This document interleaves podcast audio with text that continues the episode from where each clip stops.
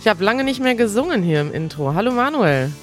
Hallo Kari, Easy German Podcast Episode 362 und ich bin wieder da.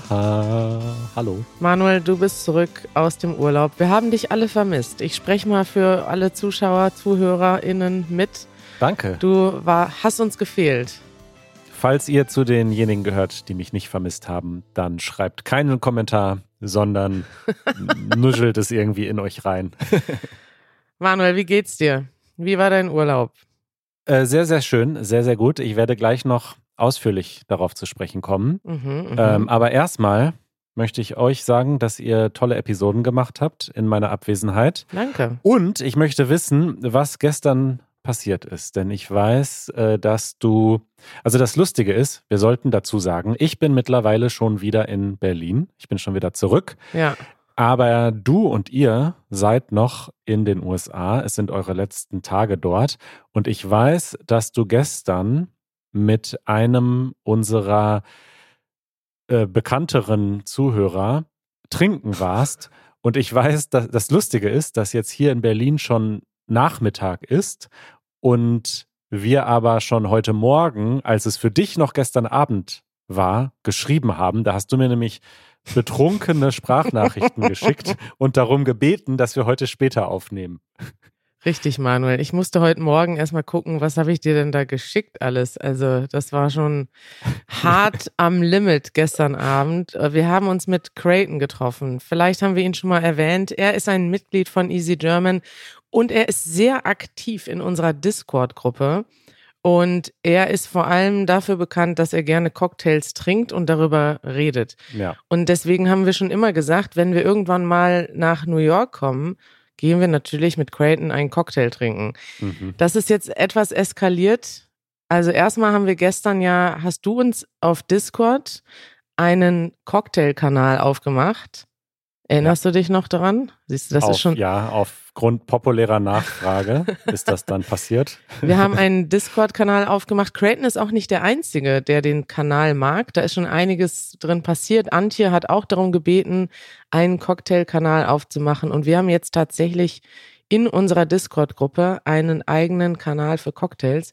Und das musste gefeiert werden. Wir sind dann zusammen Cocktails trinken gegangen und das ist ein bisschen eskaliert kann man sagen.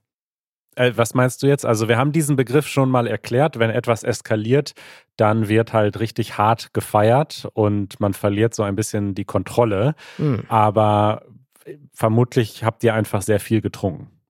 Naja, äh, gar nicht so viel. Also ich habe von Creighton gelernt, er trinkt zwar oft, aber jetzt, er wird immer langsamer am Ende. Also der letzte Cocktail, an dem hält er sich noch so zwei Stunden fest. Ich glaube, er ist gut trainiert darauf, keinen Kater zu haben, anders als Janisch und ich. Wir äh, äh, übertreiben dann irgendwann richtig. Und das war das Problem. Ja. Creighton hatte geplant, dass wir um, also wir waren, sage ich mal so, um 10 Uhr in einer Bar, die um 10 Uhr zugemacht hat. Kannst du dir das vorstellen? In Manhattan eine. Warte, ihr wart um 10 in einer Bar, die um 10 zugemacht hat? Also wart ihr nur eine Sekunde da, oder? Nee, also wir waren da ab, weiß ich nicht mehr, ab halb neun oder so. Und dann so. wurden wir aber quasi rausgeschmissen. Die haben gesagt, letzter Drink. Ja. In Berlin passiert das irgendwie, weiß ich nicht, um zwei oder drei oder manchmal erst um fünf oder sechs. Und ich konnte das gar nicht fassen, dass es eine Bar gibt in Manhattan, deren Hauptprodukt ist Alkohol verkaufen und die machen um 10 Uhr zu. Ja, das ist Work-Life-Balance. Um 10 gehen die ins Bett. Richtig, das meinte Creighton dann auch. Hier kommen halt die Leute nach der Arbeit hin um 5, trinken und um 10 Uhr ist Schlafi, Schlafi angesagt und dann wird weitergearbeitet. Es, also ist mir wirklich schleierhaft, Manuel, wie, wie ich diesen Gedanken hatte, aber ich dachte dann, das kann es nicht gewesen sein und habe Creighton und Janusz überredet, dass wir noch mit einem Taxi nach Queens fahren oh und nochmal in die Lieblingsbar von Creighton gehen. Die ist nämlich so schön. Das ist eine Bar, wo alles stimmt. Musik, Barkeeper, tolle Leute, tolle Cocktails, das Ambiente. Es sieht wunderschön aus. Und in dieser Bar waren wir dann nochmal vier Stunden, habe ich eben gemerkt. Und dann, das ist, was wir mit eskalieren meinen. Schön. Freut mich, dass ihr einen schönen Abend hattet und dass Creighton ein, eine Person in 3D und aus Fleisch und Blut für euch geworden ist. Ja, er ist echt. Was auch echt ist, ist die Tatsache, dass wir heute Abend zurückfliegen und ich bin jetzt völlig unkoordiniert. Ich habe quasi meine letzten Stunden in New York damit verbracht zu trinken und muss jetzt irgendwie hier im Kater noch einen Podcast aufnehmen. Dann müssen wir noch ein bisschen die Stadt genießen. Ich wollte gleich noch eine Fahrradtour machen und muss meine Sachen packen. Ähm, ja, das überfordert mich gerade leicht, aber macht ja nichts, ne? Man muss die Sachen ja nehmen, wie sie kommen. YOLO.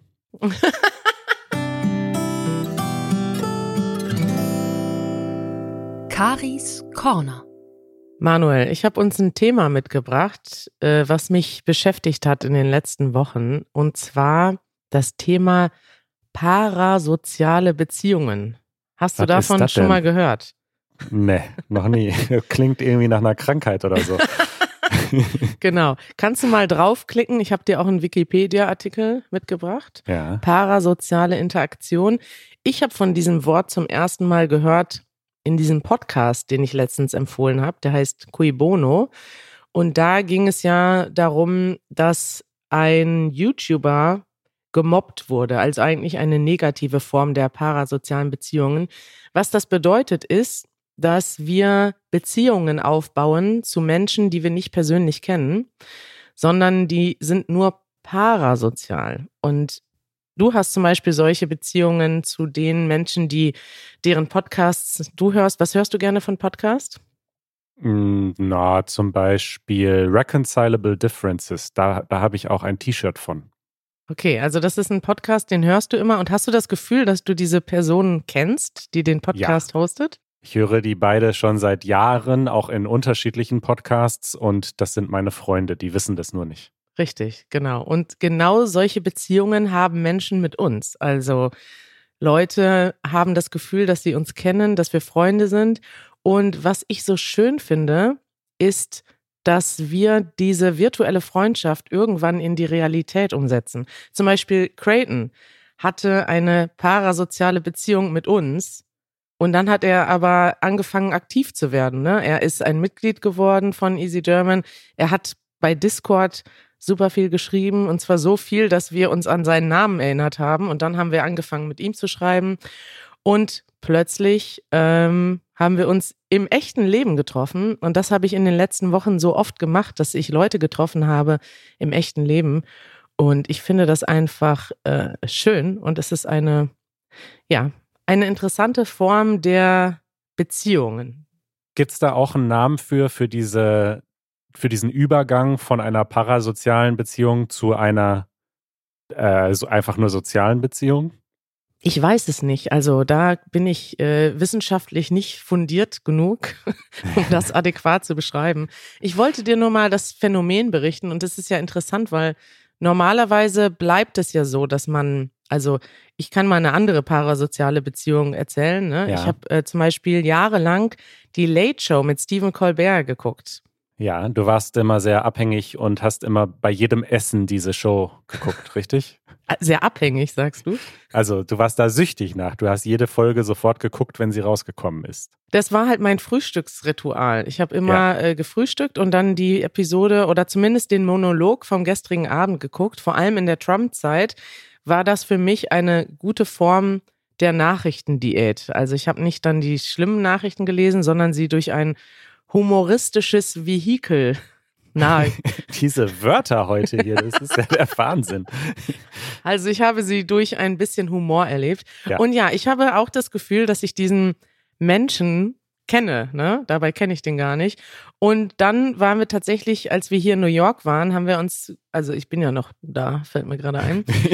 Da, äh, da habe hab ich mir schon lange überlegt, wenn ich mal in New York bin, gehe ich in eine Late-Night-Show. Einfach weil Ja. ich das mal machen will, ne? Ja. Und dann war ich tatsächlich diese Woche in der Late Show mit Stephen Colbert. Und wie war's? Und das Tolle ist noch, Ja. es gibt da ja immer Gäste, ne? Und Ja. eigentlich meine allerliebste Show, wie du schon weißt, ist John Oliver. richtig. Ich gucke John Oliver immer noch, was, ja, fast jede Woche. Und tatsächlich war John Oliver bei Stephen Colbert zu Gast. Das war also, für mich war das wirklich die Explosion meiner Träume, dass wow. ich die beiden zusammen auf einer Bühne sehe. Und es war interessant, weil es war auf der einen Seite total schön und genauso, wie ich es mir gewünscht hatte. Man sieht plötzlich diese Personen, die man jahrelang im Fernsehen gesehen hat, in echt auf der Bühne vor sich. Und auf der anderen Seite war es irgendwie total desillu eine Desillusion. Des Desillusionierend. Schwieriges Wort. Desillu Probier's noch ein paar Mal. Desillusionierend war, Ja. war das irgendwie. Ja. Weil, also erstens habe ich festgestellt, der interessiert sich ja gar nicht für mich. Das ist ja eine einseitige parasoziale Beziehung, ne? Oh nein. Und dann war es auch noch ein bisschen, ich fand so ein bisschen stressig bis unangenehm in dieser Show zu sein, Hm. denn das Publikum wurde eigentlich gar nicht so toll behandelt. Also nee, du wir wirst standen, gezwungen zu klatschen, ne? So richtig. Richtig. Jetzt klatschen oder wir erschießen euch so ein bisschen. Also so war das in den Shows, in denen ich schon war als Gast. Wo warst du denn schon mal? Ich war einmal bei der Late Late Show. Ich überbiete Ah, dich um einen echt? Late. Damals mit äh, Craig Ferguson. Mittlerweile wird die ja Ah. von dem anderen Typen, äh, dem, von der- Carpool Karaoke, von, von dem wird das jetzt moderiert. Der andere Typ, Ah, ja. Mhm. Ja, aber ähm, da war ich und ich war in Deutschland. Hier, wie heißt die in Berlin? Ähm, Late Night Ah Berlin. ja, Late Night Berlin, richtig. A- Alles mit Late, diese ganzen Late Night Shows. Und ich war einmal bei Jan Böhmermann, zweimal in Deutschland. Also ich habe zumindest einen Vergleich. Aber wie war das denn bei dir? Äh, war das unterschiedlich in Deutschland und Amerika? Bei beiden war es halt so, dass bevor es losging, so ein Typ reinkam, so ein Warm-up-Typ. Übrigens bei Wer wird Millionär, wo ich ja nicht im Publikum saß, sondern auf dem Stuhl, da war das auch so. Da kam auch ein Typ rein, der das Publikum aufgeheizt hat. Ich verstehe das natürlich auch, dass das wichtig ist, dass die dann gut drauf sind und Gas geben und viel klatschen. Aber man fühlt sich halt schon so ein bisschen so, als würde man da irgendwie arbeiten, aber halt unbezahlt. Und Richtig. grundsätzlich sind die in Deutschland halt auch einfach nicht so witzig. Die tun dann so, als wären sie witzig und versuchen einen zum Lachen zu bringen, aber sie sind halt nicht so witzig. Du meinst diese Anpeitscher, diese. Ja, ja, diese ja, Anpeitscher ist der richtige Name. Diese Warm-up-Typen halt. Ja, aber Anpeitscher ist ein guter Name. Ja, da war bei Stephen Colbert war auch so ein Anpeitscher und ich fand den auch, ich fand den unsympathisch. Ich fand auch die meisten Leute aus dem Team, wie die mit uns gesprochen haben. Also die am Anfang ging's noch, da waren zwei, drei nette Mädels, die haben uns eingecheckt und ich dachte, wow, professionell, cool. Und dann standen wir aber erstmal eineinhalb Stunden in der Schlange. Mhm. Und ich dachte, wenn wir reingehen, sind wir in einem Theater, weißt du, da bist du wie im Theater erstmal in einer Lounge oder Lobby, kannst einen Kaffee trinken und warten, bis du reingelassen wirst. Aber wir standen wirklich anderthalb Stunden in einer Schlange. Erst draußen, dann drinnen. Dann durften wir uns melden, wenn wir auf die Toilette gegangen sind. Aber es war irgendwie so ein bisschen wie bei einer Geiselnahme. Man musste sich melden. so stelle ich mir eine Geiselnahme vor. Also man durfte nicht einfach aus der Schlange rausgehen auf die Toilette, sondern man durfte nur in bestimmten Gruppen gehen. Und dann haben die die Gruppen unterteilt und haben gesagt, okay, jetzt gehen alle, die hier müssen, auf die Toilette. Jetzt gehen alle, die da müssen. Und dann mussten wir warten, bis alle Leute auf der Toilette waren. Das hat noch mal eine Stunde gedauert. Dann durften wir ins Theater. Im Theater saßen wir, glaube ich, insgesamt zwei Stunden. Es war saukalt und ungemütlich. Wir saßen da in unseren Jacken. Und weiß nicht, irgendwie war diese ganze Show-Erfahrung, außer dass ich meine Idole gesehen habe, desillusionierend, Manuel. Denn Ja. irgendwie, weiß ich nicht, habe ich mir das schöner vorgestellt. Weißt du, ich denke auch, wenn wir eine Veranstaltung machen, wir wollen ja, dass die Leute zu uns eine Beziehung, also die haben ja schon eine Beziehung, wenn jemand zum Beispiel zu unserem Meetup kommt. Und ich will ja, dass die ein gutes Gefühl haben und sich freuen, uns zu sehen, vielleicht auch andere Leute kennenlernen. Und wir sind da rausgegangen und dachten, boah, vier Stunden waren wir jetzt hier. Und im Endeffekt, dann habe ich mir nochmal angeguckt, wie wir in diesem Video, also ich habe das dann bei YouTube gesehen, ne, das Video von Stephen Colbert und John Oliver. Ja, sieht man euch da? Kannst du mal einen Timestamp schicken, dass wir das Nee. verlinken können? Erstens sieht man uns nicht, man hört uns aber, also man hört jetzt nicht spezifisch uns, aber ich merke jetzt erstmal, wie viel da gelacht und gegackert wird. Also wir haben die ganze Zeit über scheiß Witze gelacht. Einfach Ja. nur, weil, weil uns immer wieder, weil wir immer wieder angeheizt wurden zum Lachen. Und im Endeffekt dachte ich, boah, alles fake. Also bei John Oliver muss ich sagen, ich lache da auch gerne, weil der ist wirklich witzig, der Typ, aber ähm, man, wir haben zu oft gelacht, würde ich sagen. Da ist aber wirklich auch viel Fake, weil die zum Beispiel ähm, bei diesem Anheizer, bei diesem Vorheizer, also zumindest bei, oder Anpeitscher, wie du sagst, zumindest bei der Late, Late, Late Night Berlin Show war das so, dass die uns gesagt haben, jetzt ein tosender Applaus und dann haben sie das schon gefilmt mit der Kamera. Und diesen Applaus den wir vorher gemacht haben, weil, weil wir gezwungen wurden, den haben sie ja. dann später in der richtigen Sendung reingeschnitten und so getan, als hätten wir so geklatscht, als der Typ reinkam, was ja total überhaupt gelogen war. Also da wird schon viel gefaked. Also wenn ihr unsere Live-Podcasts hört zum Beispiel, da ist nichts gefaked. Die Leute, die da lachen und klatschen, lachen da wirklich. Richtig. Es ist dann nicht so tosend vielleicht, aber es ist echt. Ja, ja, also ich finde das auch irgendwie völlig, ich meine, okay, also krasser Job, wenn du jeden Abend, der macht ja jeden Abend eine Stunde Show, wenn du das jeden Tag abliefern musst, krasser Job. Und natürlich willst du da irgendwie gute Laune im Publikum haben, aber man kann das ja auch, man kann die Leute ja auch irgendwie positiv ne, beglücken. Also man kann ja auch wirklich jemanden Lustiges dahinstellen und was Lustiges machen und lustig reden. Und ähm, ja, weiß ich nicht. Hm.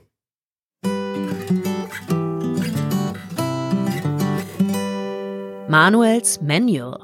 So, wir bleiben noch in den USA. Äh, ja. Äh, du hast ja in der letzten Episode gemeinsam mit Janusz äh, Tops und Flops ähm, aufgearbeitet, beziehungsweise, sag ich mal, interkulturelle Differenzen diskutiert. Ja. Ich würde das gerne weiterführen. Ich habe eine ganze Menge so Notizen gemacht auf meinem kleinen Roadtrip durch die USA. Super. Und da würde ich jetzt mal quasi äh, im, im Galopp durchgehen. Das heißt, und ist das jetzt Manuels Manual? Wirst du dann erklären, wie man das besser macht oder was ist da jetzt? Ach so, wie passt das mal, in diese Rubrik?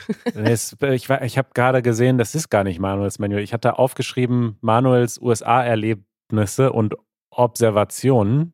Und dann hatte ich automatisch den Finger auf M und habe diesen Jingle abgespielt. Das passte also gar nicht. Aber egal, wir lassen das jetzt so. Okay. ähm, wir fangen mal an mit den Nationalparks. Also ich war ja in, in verschiedenen Nationalparks. Nationalparks, top oder flop? In den USA. Und da muss man ganz klar sagen, top. Also das ist wirklich etwas, ja, Besonderes. Es gibt natürlich auch in anderen Ländern so etwas wie Nationalparks oder geschützte Parks oder geschützte Bereiche einfach. Aber die, die ich da in den USA gesehen habe, die sind schon wirklich toll. Also landschaftlich, aber eben auch der Fakt, dass die dann eben beschützt sind und man da nur bestimmte Sachen machen darf, zum Beispiel wandern und dann andere Sachen aber nicht machen darf, ähm, das ist schon sehr gut. Eine Sache, das ist jetzt ein Follow-up sozusagen. Ich war tatsächlich dann doch auch im Grand Canyon National Park oder wie der heißt mhm. und war dann auch zufällig, mehr oder weniger zufällig am am Horseshoe Bend. Das ist dieser, dieser Ort, wo dieser Canyon so eine Kurve macht und dann quasi wie ein Hufeisen das Ganze aussieht. Und das ist ziemlich beeindruckend. Und da hast du in einer der ersten Easy German Podcast-Episoden berichtet, dass das so eine Enttäuschung war, weil da überhaupt keine Infrastruktur war, keine Toiletten und mhm. die Leute da überall ihren Müll rumgeschmissen haben und das so ein Chaos war. Du erinnerst dich. Ja, das war auch desillusionierend. Ja. Als ich da war, ja. Und mit dieser Erwartungshaltung bin ich da auch dann hingefahren. Also ich war wirklich einfach zehn Minuten entfernt und dachte, okay, dann nehme ich es mit. Aber eigentlich wollte ich da gar nicht hin. Tatsächlich hat sich das äh, geändert. Also es gibt da mittlerweile einen Parkplatz mit Toiletten. Äh, da wird auch Eintritt genommen mittlerweile und es ist picobello sauber. Ich habe da überhaupt keinen Müll gesehen. Hm. Und das Einzige, was für mich dann allerdings wirklich ähm, leicht traumatisch war. Ich habe festgestellt, ich selbst habe gar keine Höhenangst. Also mir macht das nichts aus, ähm, zu Paragliden oder auch auf einem Hochhaus zu stehen. Das, ich habe keine Höhenangst. Aber ich habe Höhenangst bei Proxy. Was ist das denn? Ich hatte, das ist halt ein ziemlich großer Bereich und da ist jetzt nicht die ganze Zeit ein Zaun oder so. Das ist auch gut so, dass das da nicht so ist, weil dann weiß ich nicht, wer, diese, wer dieser schöne Ort so ein bisschen ruiniert. Aber die Leute, die gehen halt wirklich bis an diese Kante und es geht ja, halt ja. wirklich hunderte Meter dann darunter. Und ich hatte so eine Angst, dass da jemand runterfällt. Dass du jemanden sterben siehst, ja, richtig. Ja. Ich auch. Und das war das auch eine der schlimmsten Sachen an diesem Ort, weil ich dachte, da wäre es doch mal gut, wenn man eine Aussichtsplattform mit einem Geländer baut. Gab da es aber sind auch. teilweise, da sind Kinder rumgerannt bis an die Klippe. Die Eltern haben die nicht festgehalten und ich dachte, oh Gott. Und ich habe dann sogar gegoogelt, als ich da war, wann die letzte Person gestorben ist, weil nach meiner Vorstellung müsste da jeden Tag jemand runterfallen, weil das einfach so krass ist, dass die Ja. Leute da an der Kante rumlaufen, war aber nicht, war das letzte Mal vor vier Jahren oder, oder so. Ja, ja. Es gab auch einen, einen Ort, wo dann so eine Plattform war und auch ein Zaun. Und die meisten Familien waren auch tatsächlich da. Also das war jetzt nicht so das Schlimme, aber es waren halt einfach viele Erwachsene, wo ich dachte, also ich vertraue denen nicht. Ja, aber ich verstehe dieses Gefühl, dass man den Leuten nicht traut, dass sie das irgendwie unter Kontrolle haben. Dann äh, möchte ich gerne das Thema Toiletten noch ein weiteres Mal vorführen, fortführen. Wir haben ja jetzt schon viele positive und negative Aspekte der Toiletten in den USA, ähm, sag ich mal, behandelt. Ja.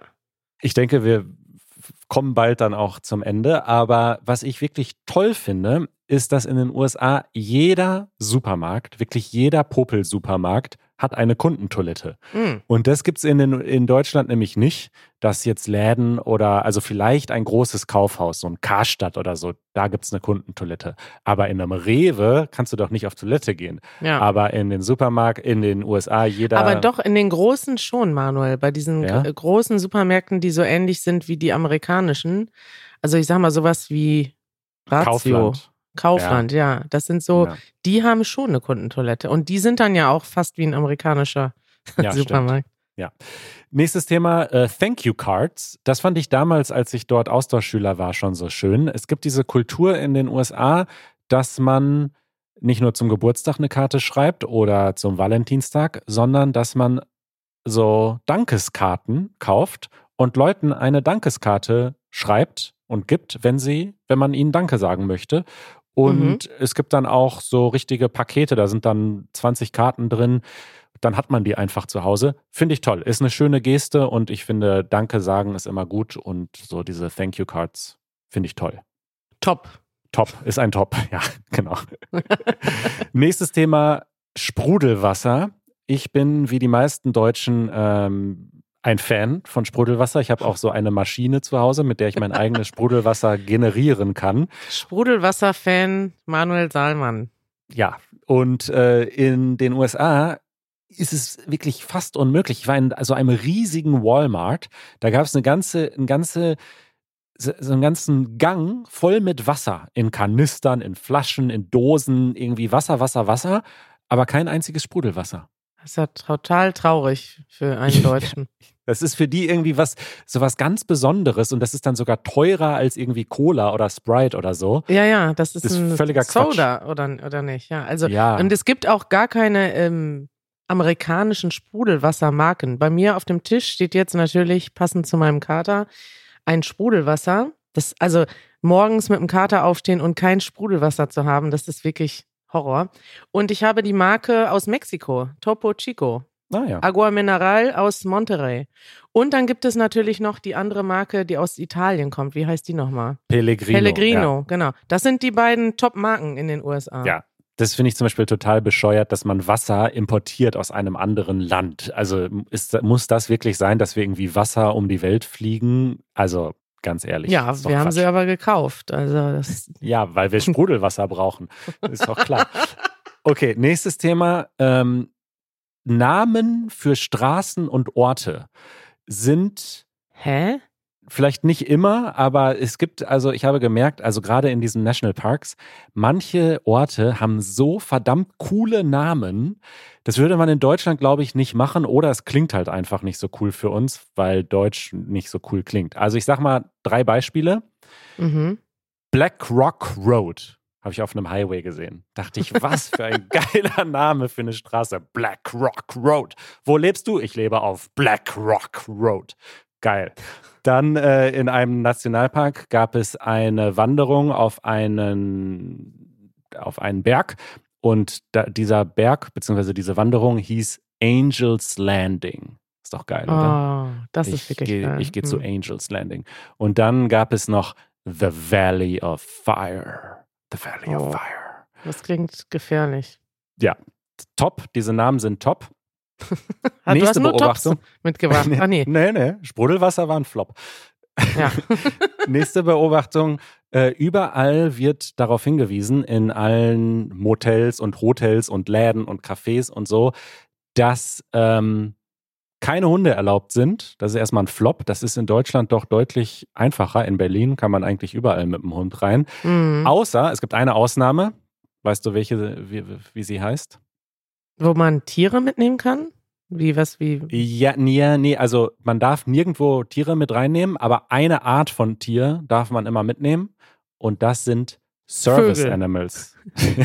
Was, was ist denn ein Service Animal? ja, also ich glaube, da sind in der Regel Blindenhunde mit gemeint. Also wenn du Ah, ein okay. Tier quasi brauchst, was, was dir beim Dir hilft. Leben hilft, dann darfst du es mitnehmen. Und dann, das wirklich Interessante fand ich jetzt aber, dass mittlerweile überall so ein Kleingedrucktes drunter steht, dass Emotional Support Animals nicht als Service Animal gelten. Und das finde ich so witzig, weil Joanna nennt unseren Hund auch immer ihr Emotional Support Animal, weil sie dadurch halt viel glücklicher ist und einfach besser drauf ist. Und Ja. das machen scheinbar viele Leute so und argumentieren dann, ja, Moment, das ist aber mein Emotional Support Animal. Und da müssen sie jetzt immer ein Kleingedrucktes hinzufügen, dass das eben nicht gilt. Ey, das ist gerade, du hast mir gerade was erzählt, von dem ich noch nie gehört habe. Ich wusste nicht, dass es sowas, dass das in den USA nicht erlaubt ist, Tiere mitzunehmen. Also bei vielen Läden. Und das Wort Service Animal und Emotional Support Animal habe ich auch noch nie gehört. Aber dafür ist dieser Podcast da, dass man was mitkriegt, was Neues. Richtig. Ja, dann war ich noch äh, shoppen. Also ich wurde gezwungen. Und da habe ich dann so? Klamotten. Ha- Hast du einen neuen, ja, hast du einen neuen Coldplay-T-Shirt gekauft oder was? Nee, nee, nee, ich habe nur zugeguckt. Ähm, da habe ich so gesehen, es gibt bei Klamotten, ich glaube, das gibt es in Deutschland auch, aber ich habe das da irgendwie gesehen. Bei den Frauenklamotten gibt es dann so Sachen, da steht Mom Fit auf den Jeans. Hast du es schon mal Ja. gesehen? Also ich glaube, damit ist halt gemeint, okay, quasi, wenn du jetzt gerade Mutter geworden bist, dann willst du jetzt nicht so was mega enges tragen unbedingt. Und deswegen dieser Mom-Fit, das sind halt Jeans, die dann so ein bisschen lockerer sind. Ja. Und dann habe so? ich aber, ja, wei- weiß ich nicht, ist meine Erklärung dafür. und dann habe ich aber zum ersten Mal gesehen, Boyfriend Fit. Da dachte ich, was ist das denn? Aber dann habe ich gesehen, das sind halt einfach irgendwie so große T-Shirts. Also ich glaube, damit ist einfach gemeint, dass die halt zu groß sind. Boyfriend Fit? Hast du das mal gegoogelt überhaupt, was das bedeutet, Manuel? Wie- Nein, aber erzählst ich stelle mir das so vor, dass wenn du jetzt quasi ein T-Shirt von deinem Boyfriend dir anziehst, dann ist das ja in vielen Fällen, nicht in allen, aber wahrscheinlich häufig dann zu groß. Und ich glaube, dass sie da quasi jetzt auch T-Shirts, die einfach sowieso zu groß sind, dann als Boyfriend fit vermarkten. Ja, ich guck mal. In fashion, the term boyfriend style refers to women's clothing that was modified from a corresponding man's garment to create a looser fit than the typical women's tailored styles. Ja. Habe ich immer noch nicht verstanden. Okay, also das ist für mich weder top noch flop, ist einfach eine Beobachtung, die ich irgendwie interessant finde. Okay. Kann uns ja mal jemand eine Nachricht schicken. Was heißt das eigentlich? Richtig, Boyfriend das fit. würde mich so. äh, freuen. Ja, das waren meine USA-Beobachtungen. Äh, unterm Strich muss ich sagen, top, hat Spaß gemacht äh, zu reisen. Roadtrip, ähm, Roadtripping USA ist auf jeden Fall ein Erlebnis und ich bedanke mich für alle schönen Erlebnisse, die ich dort hatte. Fünf Sterne, gerne wieder. So sieht's aus. Das schreibst du bei Google Maps auf die USA drauf. Genau, genau. Das ist eine gute Idee. Kann man die USA bewerten bei Google Maps so generell? Ich weiß es Ich würde aber einen muss Stern sagen, abziehen für politische ähm, Turbulenzen. Uiuiuiui, uiuiui. Ja. Ja, Manuel, finde ich schön. Ich klicke mal auf die United States drauf. Haben die Google-Bewertungen? Nee, die haben nur Quick Nee. Facts. Okay. The US is the country of 50 states. Äh, ja, Kari, was machen wir jetzt? Wir sind hier schon, ähm, schon am Ende unserer Sendung.